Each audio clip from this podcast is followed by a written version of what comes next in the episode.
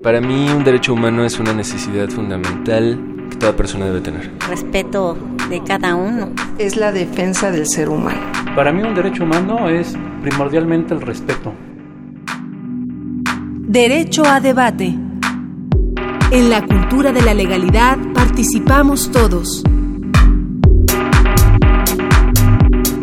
Hola, ¿qué tal? Muy buenos días. Como cada lunes les habla Diego Guerrero. Estamos en Derecho a Debate en la Cultura de la Legalidad. Participamos todos. El día de hoy vamos a tener los micrófonos a la maestra Ana Elsa Pérez Martínez, quien es secretaria técnica de vinculación en la Coordinación de Difusión Cultural de la Universidad Nacional Autónoma de México, a quien presentaremos en un momento y con quien hablaremos de la fiesta del libro, la rosa y muchos temas que tienen y que la verdad es que eh, antes de entrar al programa platicábamos que seguramente tendríamos que dedicarle toda una jornada de actividades a la intensa actividad que está realizando la Coordinación de Difusión Cultural y que además involucra mucho a nuestra comunidad y entender la importancia que tiene la misma. Y desde luego hay un tema que está en el debate nacional tanto en la Constitución de la Ciudad de México como desde luego ahora las diversas propuestas que se han gestado en torno a la Ley General de Cultura, que es el derecho al acceso a la cultura, del cual también hablaremos en un par de minutos. Me acompañan los micrófonos el día de hoy Michelle Muñoz, quien es estudia, bueno, fue egresada de la Facultad de Contaduría y Administración y quien es una estudiante activa, diría un exdirector de la Facultad de Derecho, que era el maestro Flores Zavala, que en los 60 fue director de la facultad en un momento intenso dentro de la universidad y que refería a estos estudiantes aquellos que no solamente iban a clases, sino que además se involucraban y realizaban diversas actividades. Entonces, Michelle, un placer tenerte el día de hoy aquí y que nos acompañes en los micrófonos de Derecho a Debate. Muchas gracias, querido Diego. Pues por mi parte le agradezco a la, a la maestra Ana Elsa Pérez Martínez por recibirnos el día de hoy. Eh, la maestra es licenciada en Historia por la Universidad Iberoamericana y egresada de la maestría en Historia de México por la Universidad Nacional Autónoma de México. Ha estudiado diplomados y seminarios de especialización sobre cultura contemporánea y teoría de la historia en el Instituto Tecnológico Autónomo de México y la Universidad Autónoma Metropolitana. Además, ha trabajado en áreas de difusión en el Instituto de Investigaciones Históricas y en programas del antiguo Colegio de San Ildefonso. Ha participado en el diseño, programación y desarrollo de proyectos de promoción, de lectura para jóvenes y adultos y actualmente es secretaria técnica de vinculación en la Coordinación de Difusión Cultural. Muchas gracias, maestra, por recibirnos. Muchas gracias a ustedes. Me gusta que me digan Ana Elsa, pero también Anel. Anel, yo de hecho me cuesta trabajo describirla como Ana Elsa porque yo tengo muchos este, años de conocer a Anel. En este ejercicio, precisamente tocar este tema para mí genera una gran vinculación porque el amor y la pasión por entender el tema del derecho a la cultura, del acceso a la cultura, de patrimonio cultural, eh, se desarrolla en un gran instituto que tiene esta universidad, que es el Instituto de Investigaciones Estéticas, a quien, por cierto, tenemos comprometido y le mandamos un afectuoso saludo a su director, al doctor Renato, y que y a raíz de ahí, de empezar a trabajar, de, de entender un poco lo que se realizaba en ese gran instituto de esta universidad, es que entendemos que todos podemos realizar de diversas formaciones eh, una participación en el mismo, en mi, en mi formación de abogado, pues entendí un poco la importancia del derecho al acceso a la cultura, el tema de los derechos de autor, que son temas de gran, gran importancia y que creo que deben de estar a la vanguardia y se deben estar discutiendo. Pero bueno, es un placer tenerte, mi querida Anel, el día de hoy aquí en los micrófonos de Derecho a Debate. Muchas gracias, Diego. Pues muchas gracias, Michelle, también por la presentación y a Diego, por supuesto. Me encanta estar en Derecho a Debate, este, en nuestra propia casa, que es Radio UNAM. Eh, a mí me, gustaría platicar un poco de cómo es que la cultura se ha convertido en un, en un tema específico del derecho. ¿Cómo es que la cultura o el arte tendrían que estar previstos en una constitución, en una ley, en un reglamento? Porque en realidad el arte y la cultura son indistintos al derecho y no necesariamente están contenidos. Sin embargo, hay toda una legislación que se ha preocupado y ocupado para pensar a la cultura como, como justamente como un derecho. ¿Y a qué se refiere esto? Bueno, a que se garantice que las personas o las comunidades tengan el acceso a la cultura. ¿Por qué nos importa darle acceso a las comunidades a la cultura y al arte? Porque en realidad esto tiene que ver con el disfrute. Uno de los de los de las garantías más humanas que puede tener cualquier persona es la del disfrute, la de la pasión, la de la educación emocional y eso es lo que sucede cuando estamos ante un espectáculo, frente a un libro, frente a una pantalla, frente a un escenario o simplemente es eh, como espectador en, en una actividad de artes visuales en el que encontramos que un color, que una forma que una, una pieza de videoarte nos dice, nos conmueve y nos obliga a pensar justamente en los derechos humanos. Entonces aquí hay una doble vinculación. La cultura es y el arte son, por una parte, unas, eh, uno de los vehículos más poderosos para hablar de los derechos humanos. La mayor de las veces nos enteramos de muchísimas situaciones de justicia o de injusticia por una película o por un documental, o por una pieza artística, o por una obra de teatro. Entonces, el arte y la cultura son detonadores, son instrumentos, son receptores y reproductores de la defensa de los derechos humanos. La literatura ha tenido una particular importancia en cómo nos enteramos por ejemplo, novelas sobre Nelson Mandela, ahora que lo hablábamos, eh, nadie puede perderse este maravilloso em, eh, conferencia política de I Have a Dream, que por cierto hoy cumple años de, de, haberse dicho y este de haberse pronunciado. Y la literatura como el cine ejercen una manera de ser instrumentos portador de un discurso que defiende a los derechos humanos y que acusa a sus detractores. Esa es una cosa. Y la otra es que ha habido esfuerzos específicamente de la ONU, pero también de todos los ámbitos legislativos, para establecer y reglamentar la cultura, la lectura o los derechos de autor en un marco jurídico que los proteja los promueva y los aliente. Y en ese sentido, la universidad ha hecho un ejercicio muy interesante y me gustaría empezar por ahí. Me encanta, me encanta. Eh, por una parte, entonces, este, tendríamos que empezar a decir que, bueno, para las Naciones Unidas el tema se empezó a ocupar desde 1966, cuando empezaron las primeras eh, discusiones en, el, en lo que después sería el Pacto Internacional de Derechos Económicos, Sociales y Culturales. ¿No? Pero me gusta subrayar este y culturales porque no eh, eh, ahí se empezó a deslindar un poco la cultura de la educación. No es necesariamente el mismo binomio, ¿no? La cultura que la educación. La educación tiene un sentido cultural siempre, la cultura educativo, pero también se pueden formular como conceptos distintos. Y en ese, en ese sentido me, me parece importante mencionarlo. Y bueno, la Asamblea General de la ONU justamente admitió este Pacto Internacional de Derechos donde ya se aceptaba la palabra de los culturales y entró en vigor en 1976.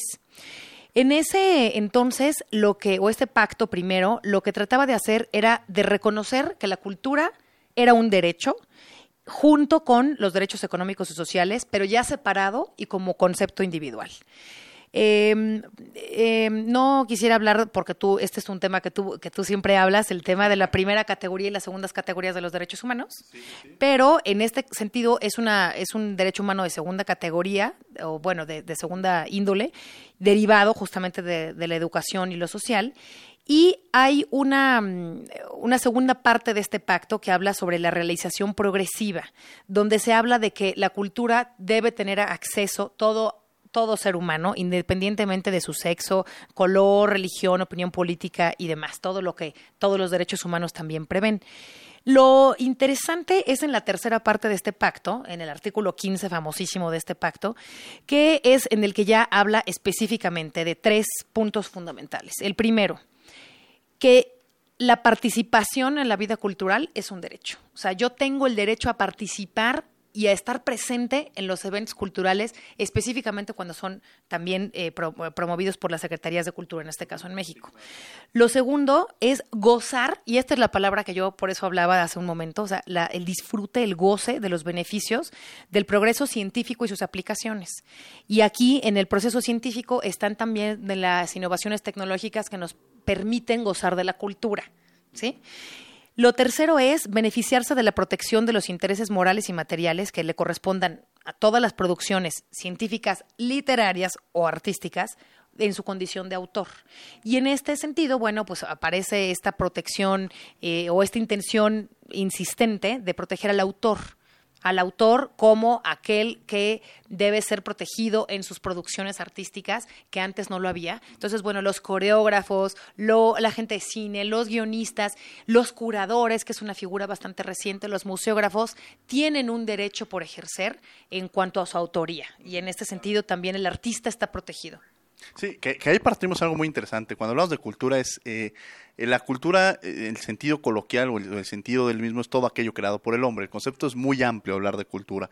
Y en ese sentido, eh, precisamente lo mencionamos que las comunidades culturales, a veces pensamos cuando hablamos de comunidades que la cultura la, la, pueden llevar a cabo una comunidad específica. A veces tratamos de proteger lo creado por, por ejemplo, comunidades indígenas. Pero el concepto tan amplio que se construyó de comunidad fue permitir que comunidades entregáramos incluso la propia comunidad universitaria es creadora, es, es consciente y también un factor fundamental.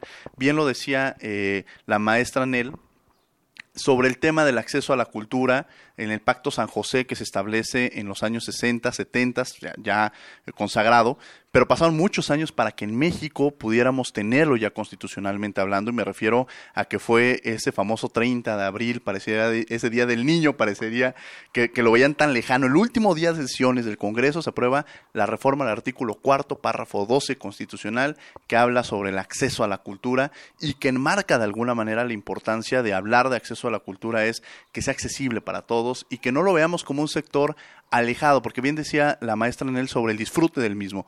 Y cuando se habla del disfrute del mismo, a veces pensamos que, ciertos espectáculos son para un cierto sector social. Pero no, la cultura tiene que ser accesible para todo mundo. Y hay un elemento que yo también rescataría mucho cuando dicen el vínculo de derechos humanos y cultura. Ejemplos, eh, Venezuela por un lado, si lo quieren poner, y Nueva York por otro, que políticamente podríamos tener dos sectores diferentes. Y son dos países que lo que hicieron fue cambiar las armas por eh, crear filarmónicas. O sea, le dieron instrumentos a los jóvenes en, en los diversos barrios. Y entonces quizá no han salido los grandes artistas. Probablemente no sea así. Pero lo que sí es una realidad es que se les dio un medio diferente para poder desarrollarse. En fin, creo que el tema nos da para muchísimo. Le cedería el micrófono también a quien me acompaña el día de hoy, Michelle Muñoz. Muchas gracias, Diego. Pues hablando un poco en, el ámbito de acceso a la cultura y de, y de, la extensión que realiza la universidad, a mí me gustaría preguntarle a la maestra Nel, a veces pensamos como que las instituciones no tienen retos, ¿no? Como si tuvieran todos los recursos al alcance para, poder llevar la, la cultura a, todas las comunidades y a mí me gustaría preguntarle qué retos o qué programas tiene, tiene la universidad para promover el acceso a la cultura. En términos de comunicación, yo creo que la escena independiente siempre se pregunta y dice, bueno, ¿cómo formamos públicos? ¿Cómo hacemos que la gente asista a los eventos? ¿Qué tipo de, programas o retos o problemáticas se enfrenta y cómo, cómo los lleva a cabo la coordinación de difusión cultural? Claro, Michelle. Mira, eh, como todos sabemos, en el primerísimo artículo de la ley orgánica de esta universidad, Incluye que las tres funciones sustantivas de la universidad son, por supuesto, la, la, docencia, la investigación y extender con la mayor amplitud posible los beneficios de la cultura. Eso es una obligación que tiene no nada más la coordinación de difusión cultural, sino la, la universidad, de participar en esto que dice la ONU, que también lo dice la Constitución mexicana y que también lo dice eh, la ley orgánica de la universidad cómo darle acceso y cómo darle amplitud, la mayor posible, de los beneficios de la cultura a nuestra comunidad universitaria, que mencionaba Diego hace un momento. Y para eso creamos hace eh, algunos años ya en la Coordinación de Difusión Cultural un programa específicamente diseñado para darle acceso al disfrute de la cultura a los estudiantes. Es, es un programa muy interesante y me voy a extender un poquito en él. Se llama En Contacto Contigo. Este programa Em, partió de, una, eh, de un diagnóstico que hicimos en el que muchos estudiantes, primero, ignoraban que había un centro cultural universitario. Segundo, algunos conocían que había un centro cultural universitario o una coordinación de difusión cultural, pero pensaban que no les competía, que no, que no era de su competencia, que era una cosa para adultos, que era una programación para gente que podía pagar boletos caros o que simplemente ellos no estaban que la universidad no había pensado en ellos cuando, cuando programaba y cuando eh, eh, ofrecía esta, esta, esta programación cultural. Entonces lo que hicimos fue que un estudiante, el que sea desde bachillerato, la Nacional Preparatoria, el CCH, licenciatura o posgrado, o sea, tú por estar inscrito en la universidad, con tu número de cuenta, accedes a una plataforma de internet que se llama En Contacto Contigo, en el que tú lo único que tienes que poner es tu número de cuenta y hacer un password, ¿no? Con esto hay una validación instantánea que dice, ah, sí, tú eres Diego Guerrero, es de la Facultad de Derecho, tu número de cuenta está, está activo, y entonces accedes de inmediato a una eh, cartelera cultural que te dice, bienvenido, aquí está música, aquí está teatro, aquí está cine, aquí está danza, aquí está artes visuales, aquí hay cursos, y todo esto es para ti, ¿por qué? Porque eres Puma porque eres un alumno Puma. Y eso te garantiza solo con tu número de cuenta el acceso a imprimir dos pases, porque no, no está padre ir solo a la FUNAM, es mejor ir con, con alguien. Entonces, Incluso garantizamos esta parte que nos importa muchísimo, que es la de sociabilizar la experiencia estética de, del acceso a la cultura, a la cultura o el arte. Y entonces este programa te garantiza que tú imprimes dos pases para lo que tú seleccionaste. Obviamente hay algunas eh, actividades que se saturan. Entonces yo, si algún estudiante que de los que nos están estudiando se está metiendo, que nos está escuchando, se está metiendo directamente, pues aparte de una vez sus boletos, porque muchos programas se saturan rápidamente. Pero entonces yo decido que quiero ir a una visita guiada a la exposición Punk del Museo del Chopo o que yo quiero ir a una función de teatro en el Centro Cultural Tlatelolco, o quiero eh, un lugar especial en el Festival de Poesía en Voz Alta en Casa del Lago, o venir a lo FUNAM, etcétera. Entonces yo imprimo dos pases. Con esos pases yo llego media hora antes de la actividad. Ese es mi único compromiso. El único compromiso que tengo es ir. O sea, ya voy a quitarle dos lugares a taquilla, me comprometo en ir. Y entonces voy al evento.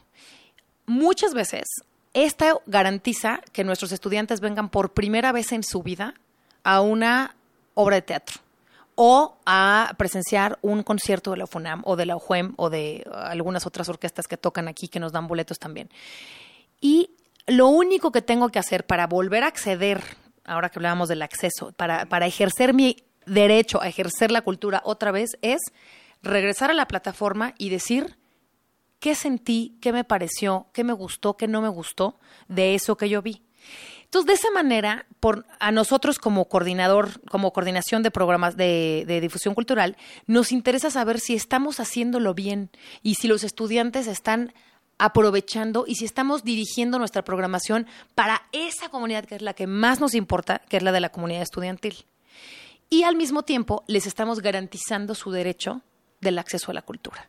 Entonces es un programa que tiene una, una, estrategia interesante porque al mismo tiempo en que nos enteramos de sus opiniones, les garantizamos ese derecho y ellos ejercen ese, ese derecho con mucho orgullo solamente porque son Pumas. O sea, es decir, los alumnos de otras universidades, pues ni modo, no son Pumas y no tienen y no tienen garantizada por la universidad ese derecho inmediato que tienen solo porque estás inscrito en un programa de la UNAM que es un tema de grandeza, de la, e, eso refleja mucho la grandeza, a veces nos percatamos de la grandeza que tiene nuestra institución. En alguna ocasión vinieron algunos extranjeros a, aquí a la universidad y cuando los llevaba precisamente en la zona cultural, eh, y decían esto es grandísimo, pero cuando les decía que pertenecía a la universidad, de verdad era un asombro entender que no solamente, o sea, que era parte de, de, nuestro país, pero que de, alguna manera está en el resguardo precisamente de la Universidad Nacional Autónoma de México, los recintos culturales que tenemos, pero esto es algo magnífico que pocos conocen o conocemos y el saber que los estudiantes tienen esta posibilidad, precisamente antes de llegar hablábamos del tema de los recursos, que en un lugar en ocasiones puede ser limitante para poder acceder a, diversas cosas, pero en esta universidad eso no es un limitante para poder tener acceso a las actividades que nos menciona la, la maestra eh, Ana Elsa.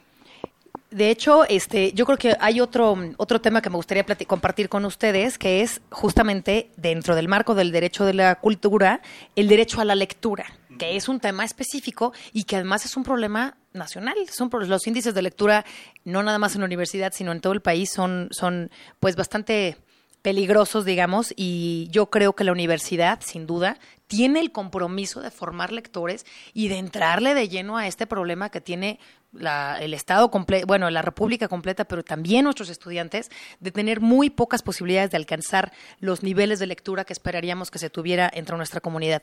Y en ese sentido, hay otro programa que se llama Universo de Letras, que da también de manera libre el acceso a muchísimos programas de formación lectora. Formación lectora quiere decir saber reconocer cuáles son los beneficios que tengo yo como lector, cómo me construyo como mejor ciudadano en la medida en la que más leo, cómo me reconozco identitariamente y me distingo de los personajes, ya sean ficticios o reales, en la lectura. La lectura no importa si es eh, la, eh, la narrativa fantástica, eh, libros de ensayo, cualquier género literario que promovemos desde Universo de Letras. Y en ese sentido, las ferias del libro son también una de las maneras que la universidad tiene para garantizarle a su comunidad universitaria el derecho a la cultura. ¿Por qué? Porque las fiestas del libro, por ejemplo, ahora que estamos a punto de celebrar la fiesta del libro y la rosa, garantizan también dentro de su programación un montón de actividades artísticas libres es decir, gratuitas.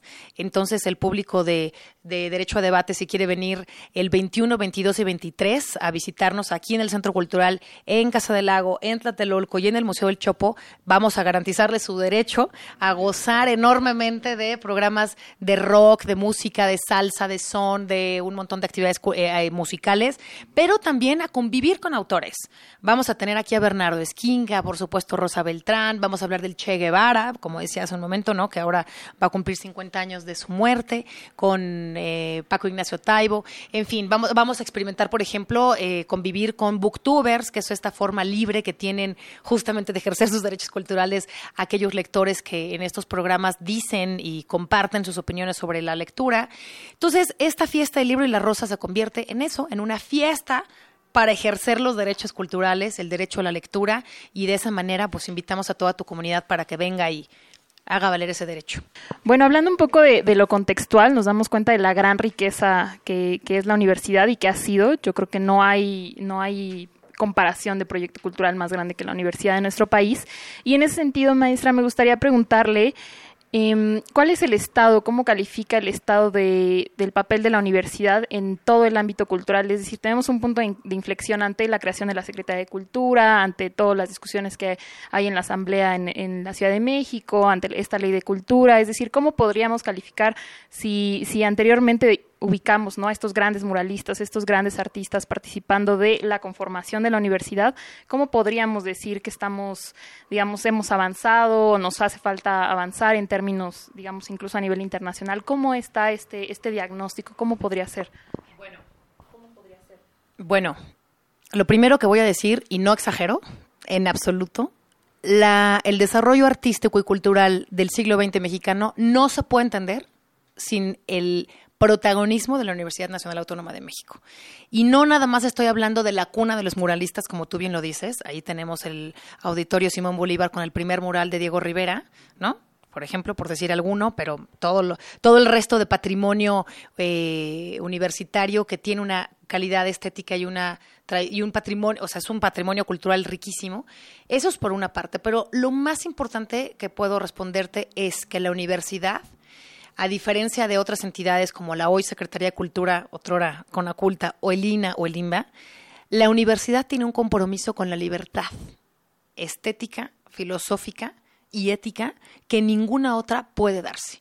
Entonces tú puedes ver espectáculos en la UNAM o puedes tomar parte de programas culturales con una libertad tan amplia que prácticamente no puedes ver en ningún otro lado. O sea, aquí en el Museo del Chopo, por ejemplo, la contracultura tiene un lugar para hablar y detonar y provocar, ¿no? Entonces, eso no lo tiene todo. Esa, esa posibilidad que tiene la UNAM en nuestro teatro, por ejemplo, ¿no? Nuestro teatro puede ser muy provocador, muy contestatario, con riesgos políticos, pero esa es la apuesta por la cultura en la universidad y ese es el gran distintivo que tiene la cultura que se hace en la UNAM del resto que se hace la cultura en otras entidades donde hay cierto sesgo por contenidos, por temas y por posiciones políticas en la UNAM no solo no limitamos, sino promovemos.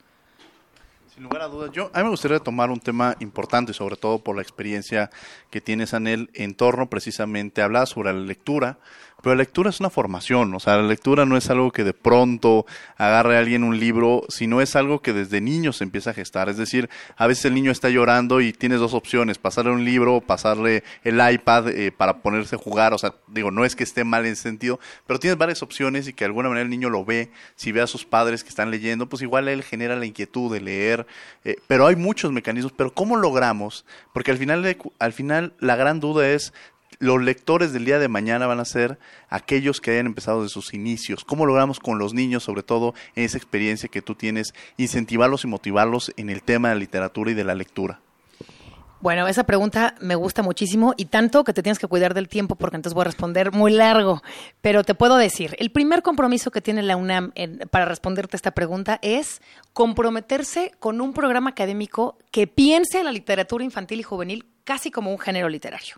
Hay una discusión muy grande en la que no me voy a meter ahorita, es si es un género editorial, la literatura infantil y juvenil, o si es un género literario. Pero vamos a suponer que es un género literario, que tiene autores, ilustradores, editores, diseñadores, hay una larga distribuidores, hay una larga cadena de mm, profesionales alrededor del libro para niños y jóvenes.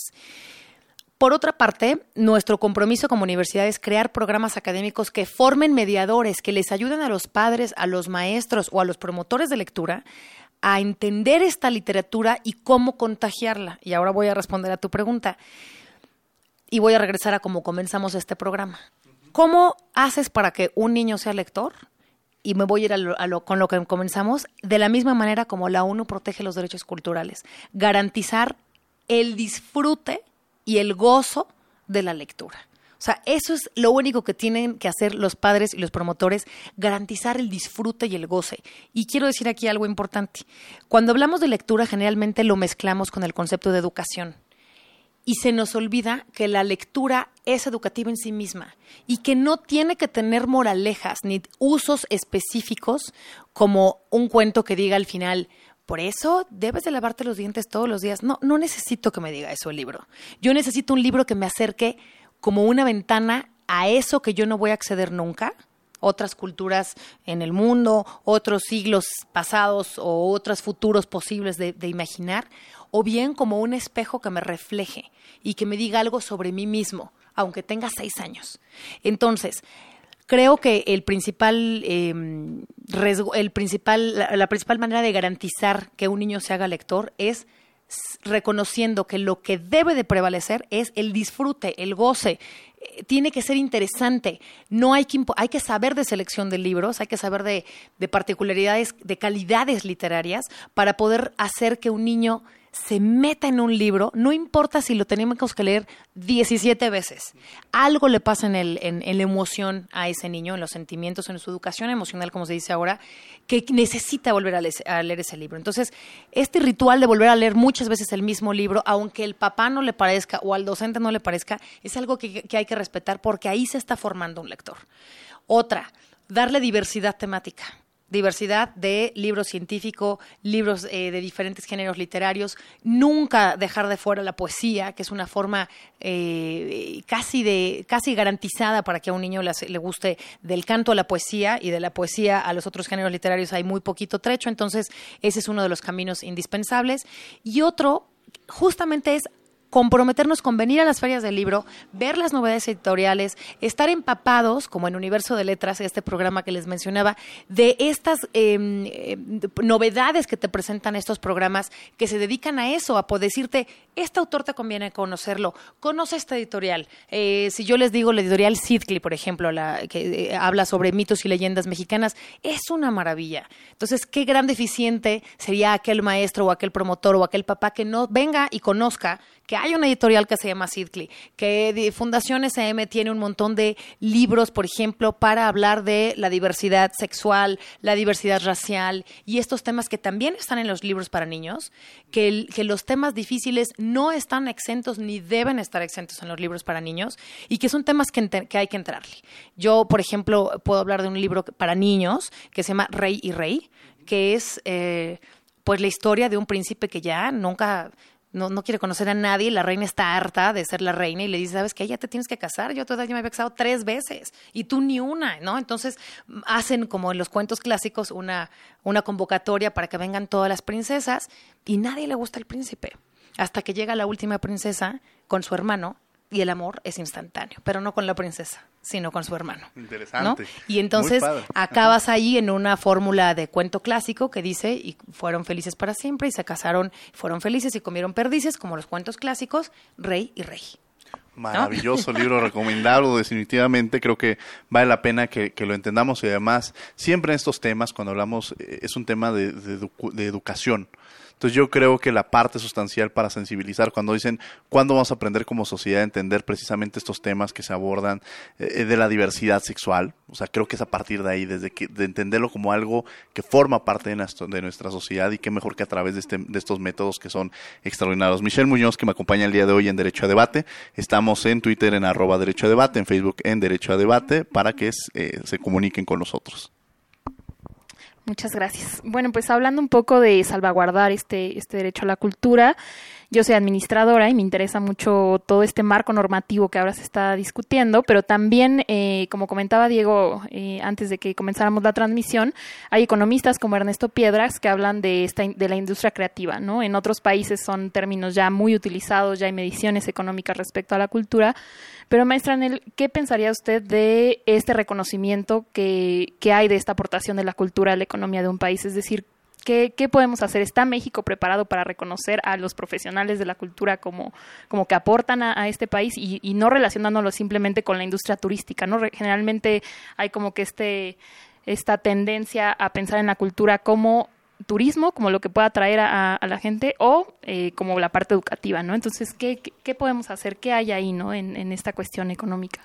Bueno, esa, esa, ese es un, un, debate muy interesante. Eh, la cultura a veces, solo a veces, está como protagonismo en el turismo, sin duda, ¿no? El patrimonio cultural histórico mexicano, pues atrae a miles de, digo, hay que ver las taquillas de Chichen Itza o de Teotihuacán, y por supuesto. Pero no solo eso.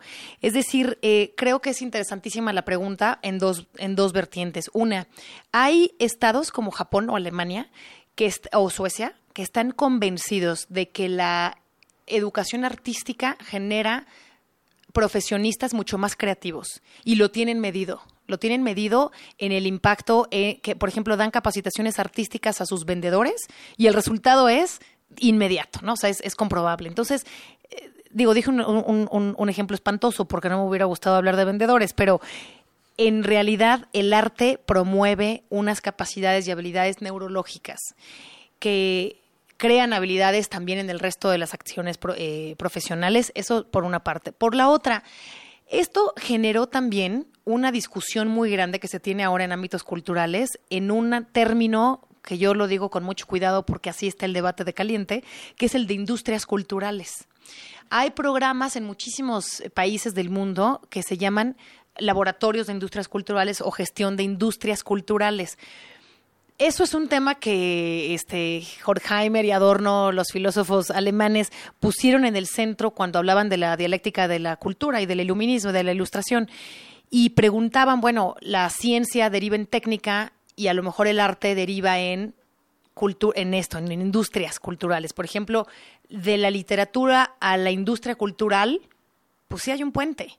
De la creación filmográfica a la industria filmográfica, pues también hay un puente, ni modo que no decirlo, ¿no? Y ha habido como cierto recelo de ciertas comunidades artísticas y culturales de no querer encajonarse en este concepto de industria cultural y son defensores de que la cultura es independiente de estas industrias culturales y que no toda creación artística tiene que acabar en un producto cultural consumible. No sé si con eso estoy respondiendo un poco lo que, lo que dices. Y eh, decir también que la universidad tiene este, esta coordinación de innovación tecnológica eh, que genera justamente incubadoras, incubadoras de diferente índole. Y hemos hablado con ellos para generar incubadoras o laboratorios culturales, que no necesariamente se llamen industrias culturales, pero que generen, que generen un, por lo menos una manera de sustentabilizar los programas y los proyectos y que no dependan siempre de un presupuesto externo.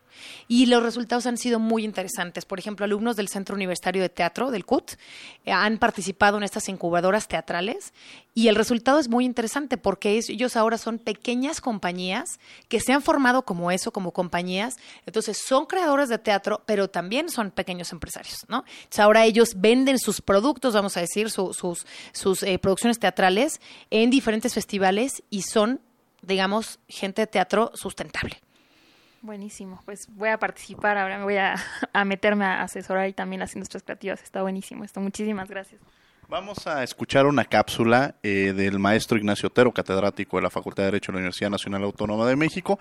Estamos en Derecho a Debate, no se vayan, regresamos con la maestra Anel Pérez, que nos está hablando sobre temas muy interesantes en el tema cultural y que de verdad vale la pena que como universitarios, más que no solamente uno es un derecho, pero también una obligación conocerlos. No se vayan, regresamos aquí a los micrófonos de Derecho a Debate. Soy el licenciado Ignacio Otero Muñoz, catedrático de Propiedad Intelectual de la Facultad de Derecho de la UNAM quiero saludar al público eh, universitario que me hace, que hace el favor de escuchar esta estación y que no hace el favor, sino básicamente es un público inteligente porque es una estación que tiene que ver totalmente con la cultura y es la gran difusora en México, la mejor difusora de la cultura no nada más de México, sino el del mundo, tanto sus programas que eh, musicales como sus programas noticiosos y sus programas culturales. Para todos ustedes mis respetos y como son amantes de la cultura, pues han de estar interesados lo que, en lo que es el derecho de autor y lo que es el libro y bueno, entonces pues, son unas breves palabras que les dedico con mucho cariño al, público eh, que nos hace el favor de escucharnos. Es que el libro tiene un extenso recorrido de millones de años. Los antecedentes se hallan en el papiro, el papiro egipcio, a la hoja escrita en papiro, se le llamó en griego biblión, fíjate. Después le siguieron las, las tablillas de, de, de, de arcilla y de madera cuneiforme de Asia Menor, la tablilla de arcilla, y de ahí pasó hasta llegar al papel. Y fíjate qué curioso que ahora estemos de la, de la tablilla de arcilla a la tablet, ¿no? Digital, ¿no? Otros quintas partes de los papiros que, que, se conservan están en letra cursiva. El título se encontraba por lo regular al final del texto. En Asia Menor la escritura es, eh, eh, se, eh, se llevaba a cabo en pieles de cordero, ternera o cabra y se conoció con el nombre de pergamino las pieles, las pieles de bueyes no se usaban porque los bueyes son repelentes a la cultura. La escritura se, antigua se guardaba en rollos. Todo cambia con el papel inventado por San Lun en el año 1005 antes de Cristo. Y fíjate que dura, y, durante siete, 700 años los chinos mantienen el secreto de la fabricación del papel hasta que uh, hacen esclavos unos árabes, los doctores le sacan eh, el secreto para hacer el papel. La cultura del libro fue una cultura de las clases superiores por el alto precio de los libros y por porque y porque era obra de copistas. Imagínate lo que cobraba un copista para copiar un libro y cuánto tiempo se tardaba. Cuando ya aparece el libro con Gutenberg, este consigue varias cosas por los tirajes ponerlos a bajo costos ya que no se necesita una sola persona, un copista para hacer un libro, varios, ¿no? Y es una forma de divulgar la cultura en varios países y se convirtió en un artículo de comercio libro. Entonces, eh, básicamente, eh, los libros ya después se tenían que tener un atractivo excepcional. Y entonces empezaron los ilustradores, los, los, los ilustradores eh, que también se llamaban iluminadores de libros, ya empezaban a utilizar colores, flores, etcétera, para la decoración, pero esos libros que se decoraban así se conocían con el nombre de, de, libros de, de, de, hora, de hora, así como se dice las horas, el libro de hora. Pero el pintor Jean Fouquet de Tours elaboró el, el, el diccionario del tesorero Etienne Chevalier, que es desde el punto de vista artístico el libro más bello que se haya editado. Entonces Gutenberg, eh, digo, esa es la historia del libro. Ahora, muy bien, ¿por qué el libro es importante? Bueno, en primer lugar, y en el derecho de autor, porque el derecho de autor se debe básicamente a la presión que ejercen los, los escritores, y dentro de los escritores es, es, Balzac, quien había estudiado leyes y que pide que entonces, eh, eh las ediciones, las eh, publicaciones de las novelas eran por entregas y se publicaban en los periódicos.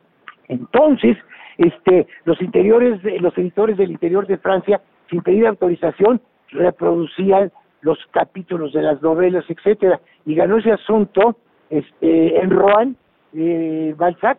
Entonces, este, ellos creen que debe de haber una divulgación a nivel mundial del libro, que debe de haber un, una eh, eh, para que se cumpla con eso, porque la cultura es fácil que salga inmediatamente de sus fronteras, que se protege en bastantes países. Y es así que ellos luchan porque se celebre un convenio internacional, un convenio mundial que se va a lograr hasta el año de 1886 con la firma del convenio de Berna. Entonces, hay una gran relación básicamente porque se ya con el libro y la expansión de la cultura y, la, eh, y el apoyo y, la lucha de, lo, de los escritores, estos se van a llevar eh, se, se va a llevar a cabo un convenio. Pero el autor no nada más es el que escribe obras, cuando empezaban a luchar los escritores, también se les une y dicen que son autores los escritores de música, los escritores de teatro, después los propios artistas, ¿no? Los, los pintores.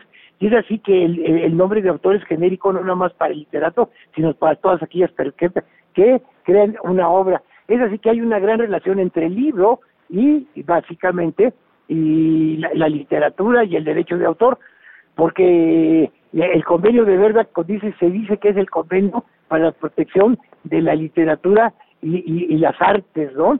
Y, las obras artísticas. Y las obras artísticas eran comprendidas las que ya no eran literarias, como es la, la pintura, la escultura, la música, etcétera, ¿no? Entonces el día de, está muy bien que se celebre el día del libro, el día del derecho de autor y la rosa, porque la rosa es una de las pre, de las flores preferidas por muchos escritores. Es más, el mismo Chester decía que la rosa, aunque se le cambiara de, de nombre, seguiría dando perfume. Entonces, cuando se ofrece a alguien un libro, también es una forma de metáforo. La, la rosa se puede dar, este, eh, es un producto natural y los libros se sacan de los árboles, de su madera, básicamente, ¿no? Entonces, es una forma de un fruto de un árbol que nos lo dan en, en forma de libro. Pues no sé, pues entonces por eso es muy importante reunir y además de ofrecer un libro, qué mejor también que ofrecerlo con un producto bello de la naturaleza que es la rosa. Bueno, pues hasta aquí básicamente eso es el comentario.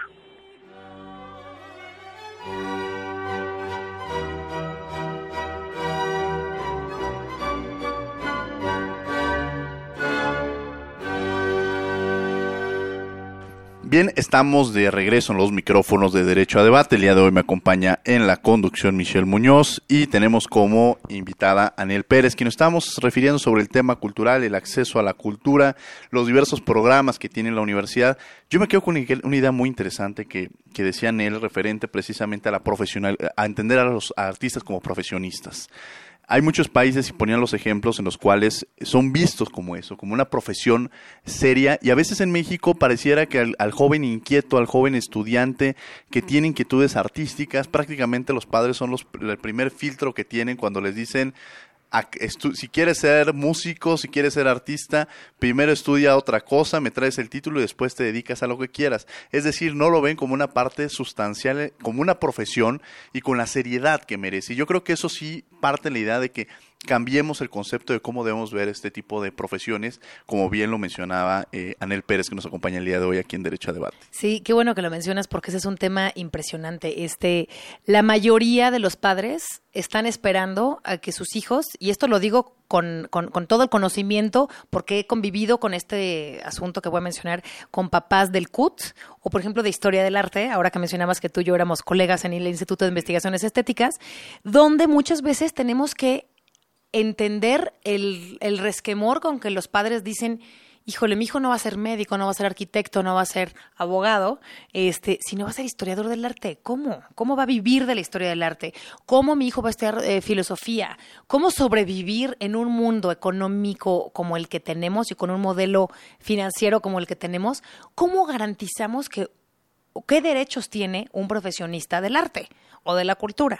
Entonces tenemos ahora, por ejemplo, algunas licenciaturas, cursos y diplomados en gestión cultural.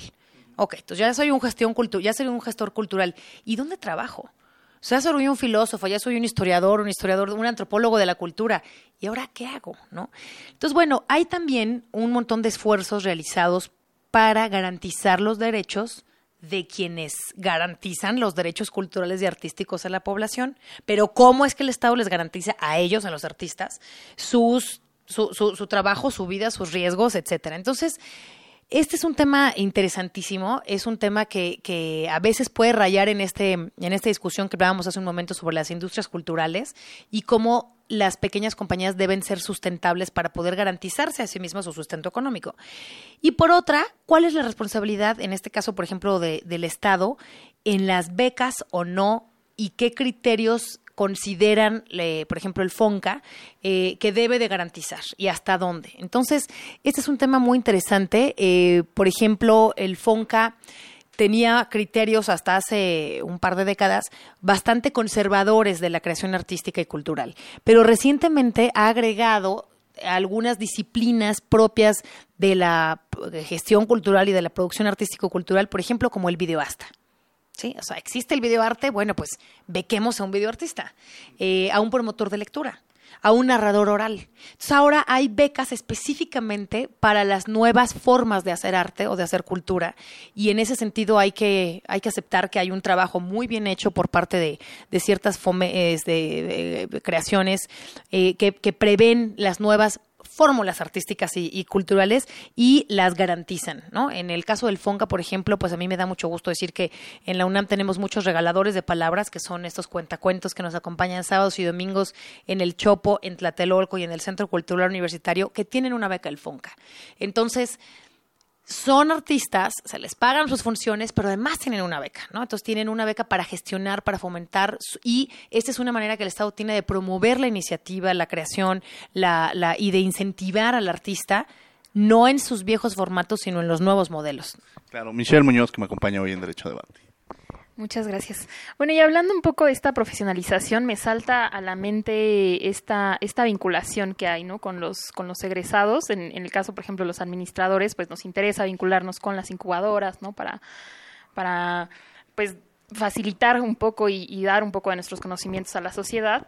Y en este caso, por ejemplo, ¿cómo es la vinculación de la coordinación de difusión cultural con sus egresados de artes, con eh, estéticas, con sus museos? Es decir, ¿cómo encontramos todo este, digamos, ámbito profesional artístico en la universidad? ¿Cómo se vincula? ¿Cómo, cómo trabaja conjuntamente? Pues fíjate que esa es una pregunta que me encanta porque es, absolutamente contemporánea al, al nuevo programa del nuevo coordinador de difusión cultural, el doctor Jorge Volpi, que eh, le encargó a la maravillosísima y queridísima Julieta Jiménez Cacho, este, de quien siempre se aprende mucho, crear algo que ella llamó Laboratorio de Iniciativas Culturales. Entonces, este laboratorio de iniciativas culturales se va a dedicar específicamente a lo que acabas de decir ya estudié una carrera o, soy estudiante, me interesa fomentar la lectura o me interesa ser artista o lo que cualquier fenómeno cultural o artístico puede ingresar como proyecto a este laboratorio de iniciativas culturales que funcionará sí como una incubadora, porque, porque sí es una incubadora de un proyecto, entendido con este término que ya más o menos todos conocemos que es el de incubadora, pero también le agrega, y por eso se llama laboratorio y no incubadora, una buena dosis de experimentación. O sea, ¿qué voy a experimentar de diferente? ¿Qué voy a proponer de diferente? ¿Qué agregado le voy a dar a lo que ya está? ¿Con qué? Con mi creatividad. ¿Dónde está lo que no está? Eso es lo que se trata de, de identificar este laboratorio de industrias culturales. ¿Dónde está lo que falta? ¿Cómo lo puedo promover? ¿Y cómo me voy a proteger como artista de esto, de este nuevo producto de laboratorio, este experimental, que voy a producir en este laboratorio de industrias culturales? Y en ese sentido, también hay que mirar que los museos y eh, en general casi todas las acciones culturales son un laboratorio, porque algo me pasa cuando yo voy a un museo y algo me pasa cuando yo estoy frente a un actor que está llorando o que está gritando o que está humillando o lo que sea, pero yo siempre, siempre, el arte siempre es un laboratorio y siempre me obligo a tomar una posición diferente de donde yo estaba cuando se cierra el telón y yo salgo del teatro, yo ya, yo ya cambié, porque ya, ya experimenté en cabeza ajena lo que es no poder enterrar a tus muertos como Antígona, o eh, no poder ejercer el derecho a amar como Romeo y Julieta, o ya me puse cursi, pero bueno, cualquier otra cosa que tenga que ver con la muerte, con el dolor, con la injusticia, con la justicia, con el desamor, etcétera. Entonces, esos contenidos artísticos, ¿cómo se promueven en un producto, ¿no? O en una, o en un, o en una iniciativa empresarial. Pues sí, sí hay una posibilidad. Y ese es el ejemplo, por ejemplo, de las editoriales, de las compañías de danza, de las compañías de teatro, de los colectivos de arte, ¿no? Entonces, bueno, ¿cómo, regreso a, la, lo que mencionábamos, cómo, cómo, cómo es que yo puedo estudiar algo y luego vivir de eso? O sea, porque si no, eh, digo, la generación de conocimiento es, es, eh, tiene un fin en sí mismo y es absolutamente aceptable en sí mismo, pero no está mal que además yo pueda vivir de eso, ¿no? Claro, pues haremos una invitación para todos los egresados de artes y todos los interesados en participar, pues que se acerquen a este laboratorio. Una, una gran, gran iniciativa. Eh, hay un tema que desde luego eh, nos tocaría también abordar, que es, mencionaba, mencionaba Sanel al, al principio del programa la importancia de la literatura, del cine, para la difusión de los derechos humanos. Y en ese sentido, eh, bueno, el caso de, de este programa, que es una coproducción de Radio UNAM con la Comisión Nacional de los Derechos Humanos, uno de los aspectos importantes, eh, además de la, de la defensa y protección de los derechos humanos, es la promoción, saber de los derechos humanos y conocerlos. Y mencionabas este caso de que a través de la literatura hemos sabido mucho de derechos humanos, incluso para los niños, en el caso del cuento que nos mencionabas, es forma de sensibilizar en el tema. Y hay una cátedra que ustedes han trabajado desde esta parte, que es la cátedra Nelson Mandela de Derechos Humanos. ¿Nos podrías platicar algo al respecto? Sí, por supuesto. Eh, una de las, eh, de las funciones de la Coordinación de Difusión Cultural es, además de crear eh, eventos culturales, pensar la cultura, cómo pensamos la cultura, cómo pensamos el arte. Y eso lo hacemos desde, como no somos una entidad académica, entonces nuestra, nuestro recurso ha sido crear cátedras extraordinarias de diferente índole. Eh, por mencionar algunas, en el Museo Universitario de Arte Contemporáneo tienen varias cátedras sobre museología crítica y en general derivados de la teoría crítica que nos obligan a pensar el arte. ¿no? Está eh, la cátedra Márquez para creación artística en, música, está la cátedra eh, José Emilio Pacheco para pensar el fomento a la lectura y garantizar justamente los derechos de la lectura. Y esta cátedra a la que me voy a referir es la Nelson Mandela de Derechos Humanos en Cine y Literatura.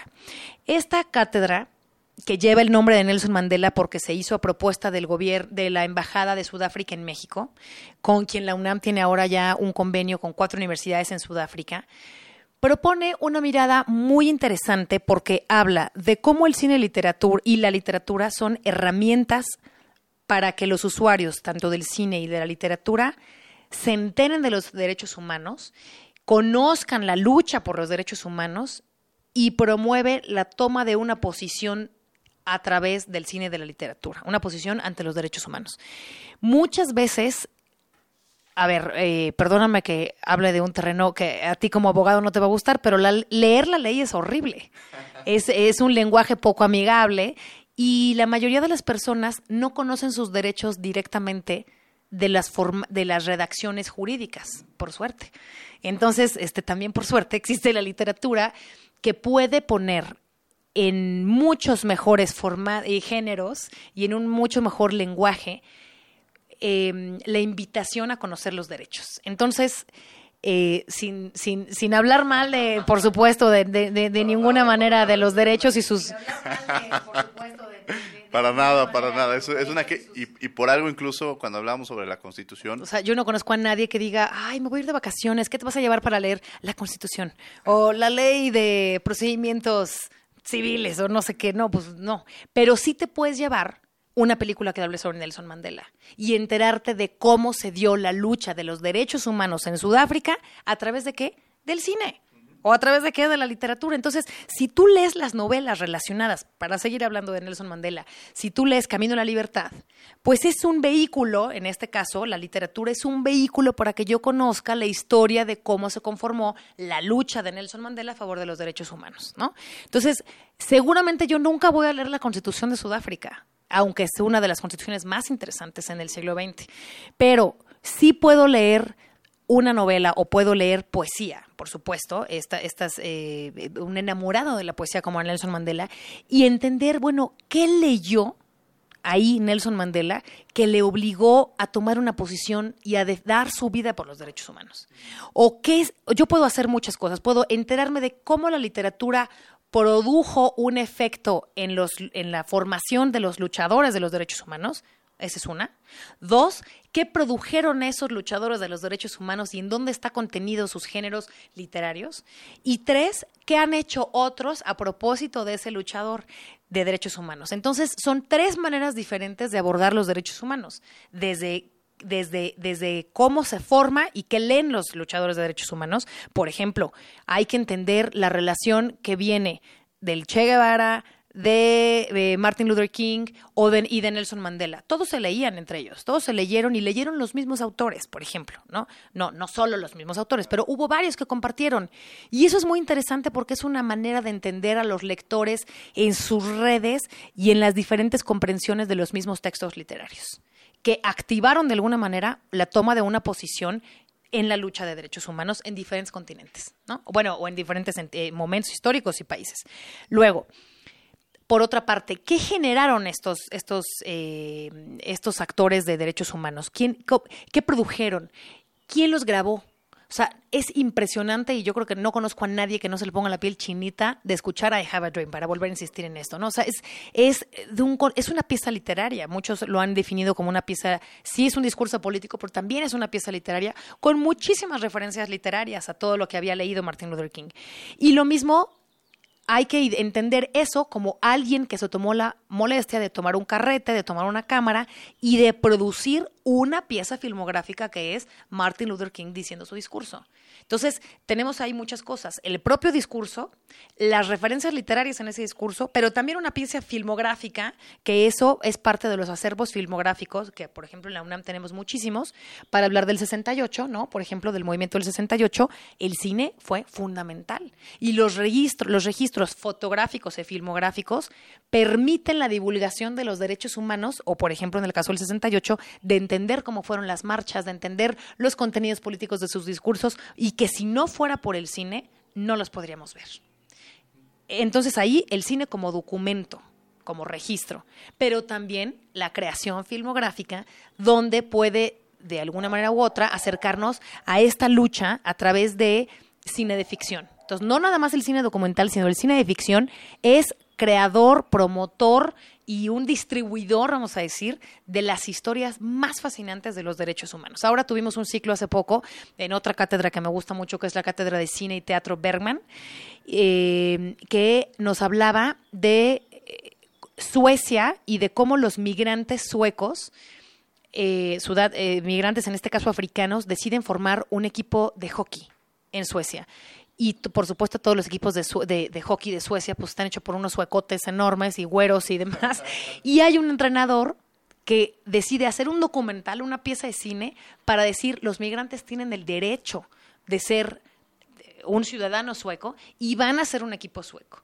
La historia no es muy afortunada porque no les fue muy bien en el campeonato, pero lo interesante es que aquí hay una pieza de cine que le permite al espectador entender cómo se ejerce el derecho en ese caso al deporte, a través de una pieza documental. ¿no? Entonces, en ese caso, el cine y la literatura son formadores de un público que conoce a través del cine y de la literatura sus propios derechos humanos o los de los demás. Sin lugar a dudas, bueno, desafortunadamente eh, se nos está terminando el tiempo. Yo les, les agradezco que han estado con nosotros. A Michelle, quizá en un par de segundos para hacer algún comentario respecto al tema que tratamos el día de hoy. Muchas gracias, maestra, y sobre todo, pues invitar, invitar a los alumnos, invitar a las comunidades a que se acerquen a los programas de difusión cultural. Me parece muy interesante la gran cantidad de programas que tienen, no solo para la comunidad universitaria, sino para el público en general. Entonces, no quedaría más que agradecerle e invitar a todos, ¿no? A que se enteren, a que estén siempre en contacto con todos y estén cerca de la coordinación.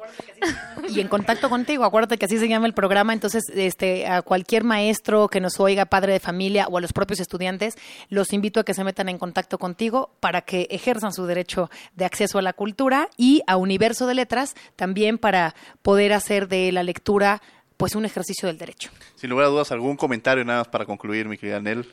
Pues solo recordar que la cultura es un derecho y por parte de la UNAM eh, tenemos la obligación de garantizar el acceso a la, cultura y a la lectura. Están todos invitadísimos a acompañarnos a la fiesta del libro y la rosa que toma lugar el 21, 22 y 23 de abril aquí en el Centro Cultural Universitario y también en Casa del Lago, en Tlatelolco y en el Museo Universitario del Chopo y San Ildefonso. Sí, tendremos que hacerlo porque la verdad es que los temas son sumamente interesantes. Michelle, un placer tenerte el día de hoy aquí en los micrófonos de Derecho a Debate. Eh, mi querida Nel, un placer tenerte aquí en los micrófonos de Derecho a Debate. Participamos en redes sociales Karina Méndez, asistencia de Adriana Ávila y en la producción mi queridísima Jessica Trejo. Al micrófono estuvo Michelle Muñoz, su servidor Diego Guerrero. Tuvimos una cápsula del maestro Ignacio Otero. Como invitada la maestra Anel Pérez estuvimos hablando sobre el acceso a la cultura vistas de la Universidad Nacional Autónoma de México. No olviden que nos escuchamos de ley el próximo lunes. Esto fue Derecho a Debate. Radio UNAM y la CNDH presentaron Derecho a Debate. En la cultura de la legalidad participamos todos.